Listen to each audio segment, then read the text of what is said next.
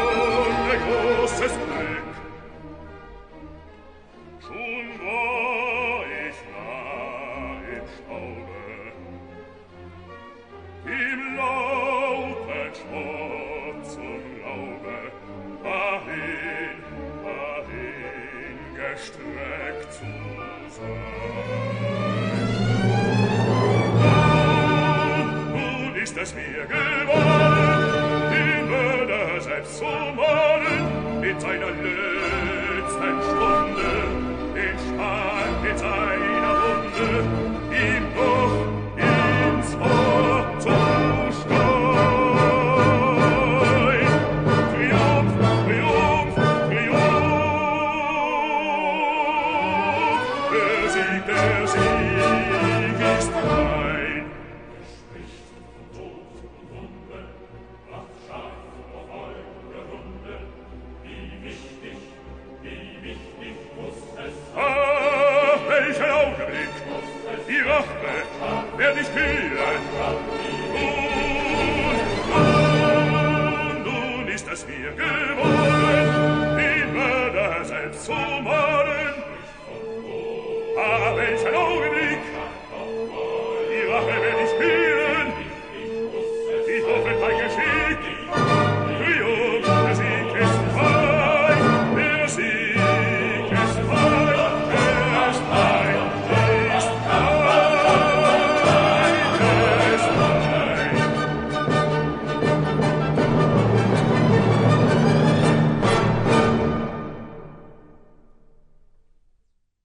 Pizarro da instrucciones precisas a Rocco para hacer desaparecer a Florestan.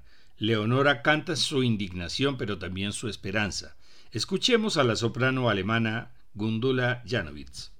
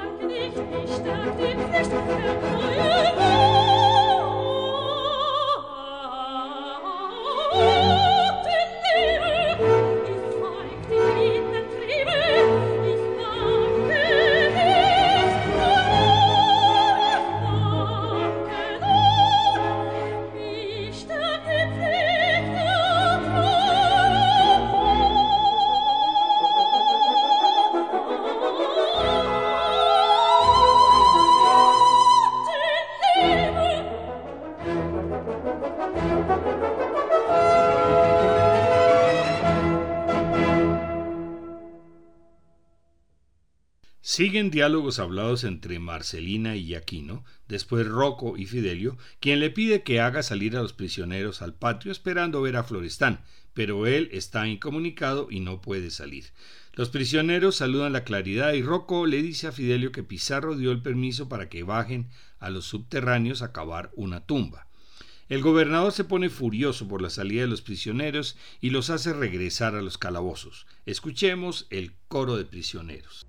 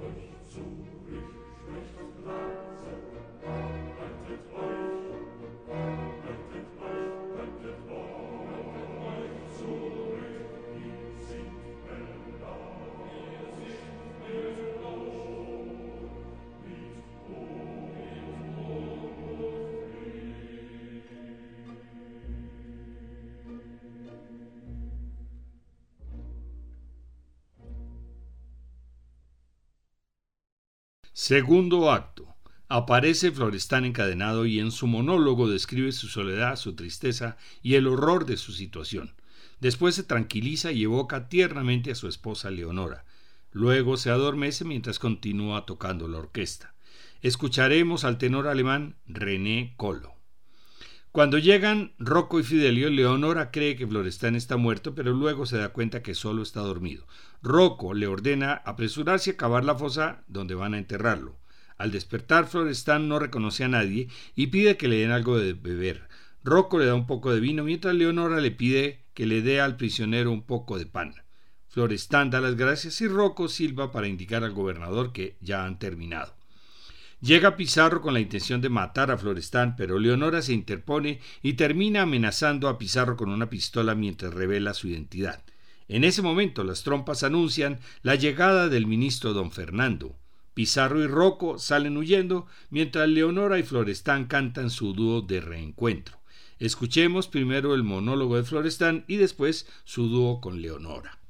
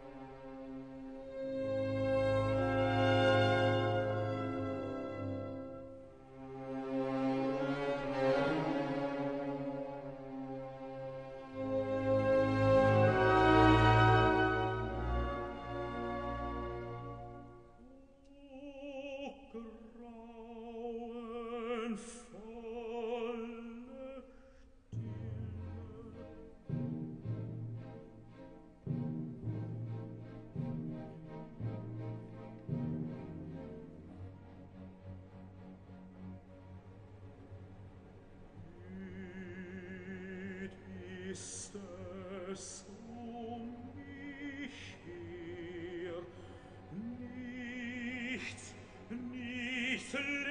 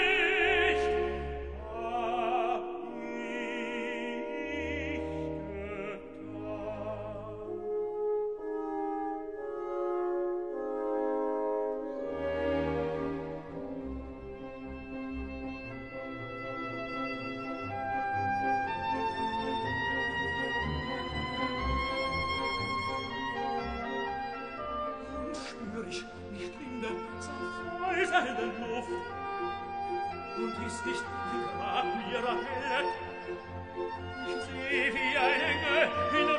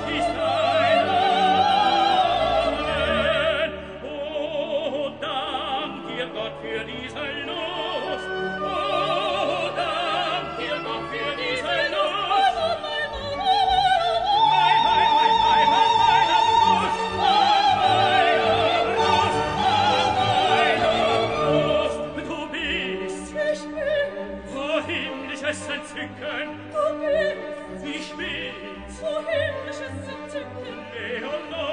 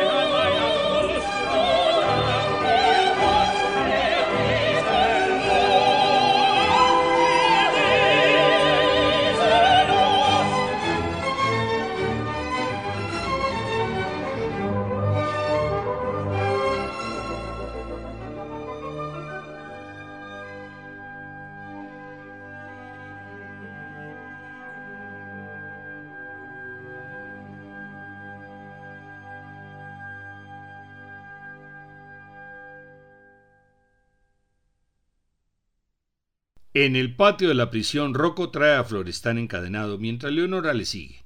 Don Fernando ha encontrado a su amigo Florestán, a quien creía muerto, y le dice a Leonora que ella misma le desate las cadenas. La ópera termina con un concertante de todo el grupo y el coro en una acción de gracias.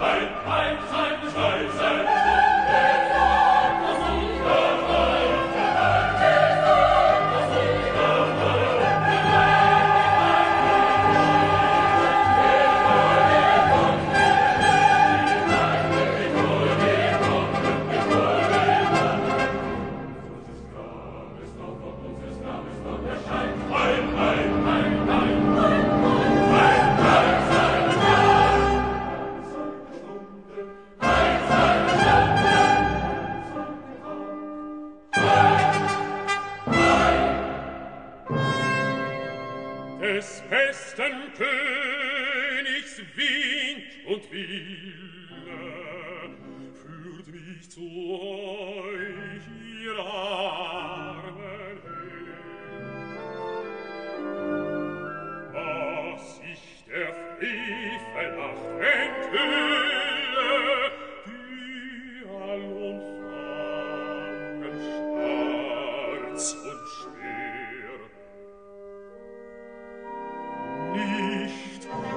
nicht länger knieet sklavisch nieder, Tyrannen streng,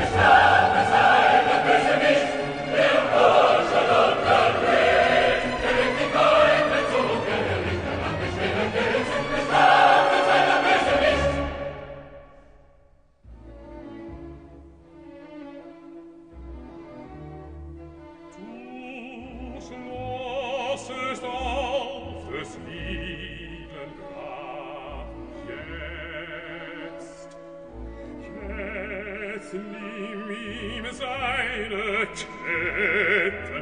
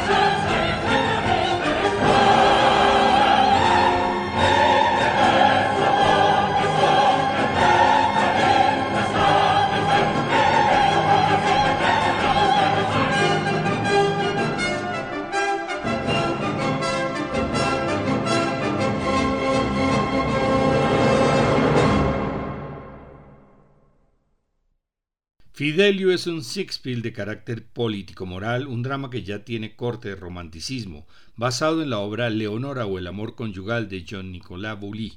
En esta obra se aprecia la, la, influencia de Mozart, especialmente Cosi fan tutte y la flauta mágica. Debido a la poca experiencia que tenía Beethoven en el terreno de la ópera, la música es sinfónica, con una instrumentación tan densa que exige grandes esfuerzos a los cantantes.